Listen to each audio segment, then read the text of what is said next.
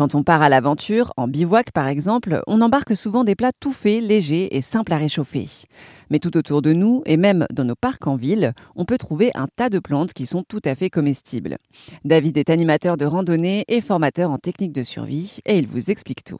Étonnamment, il y a beaucoup, beaucoup de choses à manger dans la nature. On a tout simplement perdu l'habitude de le faire.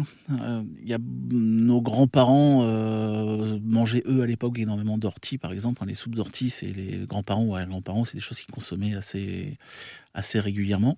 Euh, donc typiquement l'ortie c'est une plante qu'on peut trouver assez facilement et que pour le coup tout le monde connaît et on peut effectivement bah, la consommer, faire pas mal de choses avec, des soupes, des pestos d'ortie qu'on peut faire aussi avec d'autres plantes. Hein, avec des ours avec de l'ail des ours aussi.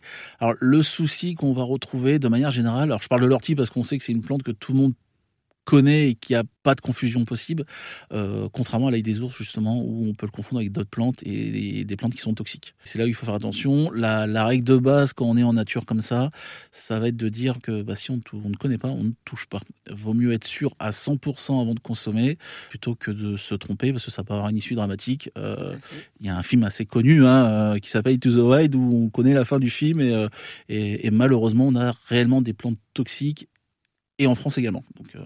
Faire attention. On peut même trouver donc des plantes comestibles euh, à Paris.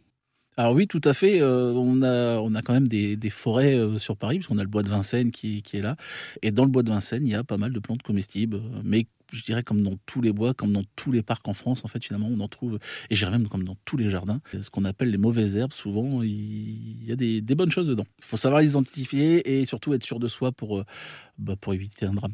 Ouais. Comment on fait pour euh, apprendre à identifier ces herbes? Est-ce qu'un livre, ça suffit? Ou est-ce qu'il faut vraiment peut-être suivre euh, une petite formation Ouais, je vais conseiller quand même de faire des formations. Euh, moi, j'ai des connaissances à ce niveau-là et même avec ça, je continue à me former régulièrement en allant voir d'autres personnes euh, parce qu'on apprend, on apprend tous les jours forcément. Hein.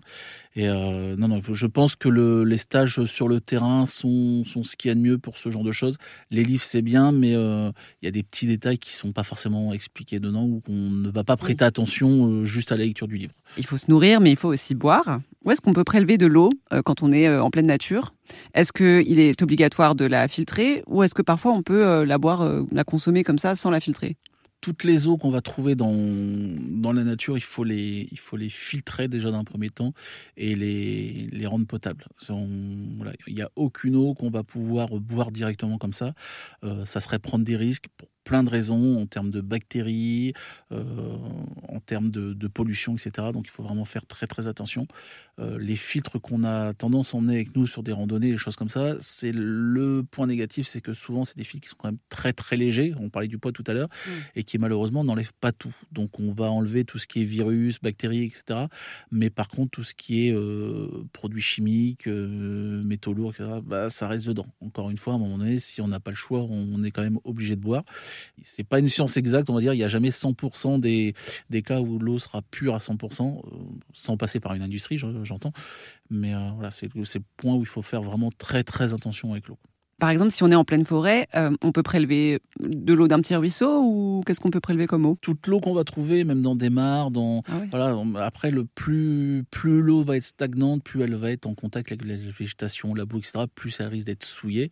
Donc, ça demande une préparation derrière. Euh, voilà, les techniquement, ce qu'on voit dans certains films ou autres, où on les voit faire des filtres juste avec du sable et quelques herbes, euh, c'est un système de filtration, mais ça rend pas du tout l'eau potable. Donc, les seules méthodes qui sont vraiment bonnes pour pouvoir consommer l'eau c'est soit une filtration chimique, soit euh, avec des filtres, euh, des filtres qui sont faits pour ça, ou en faisant bouillir l'eau. Un grand merci à David pour cet entretien pour AirZen Radio. Et lorsque vous partez à la cueillette d'herbes dans la nature, faites attention à bien identifier vos récoltes.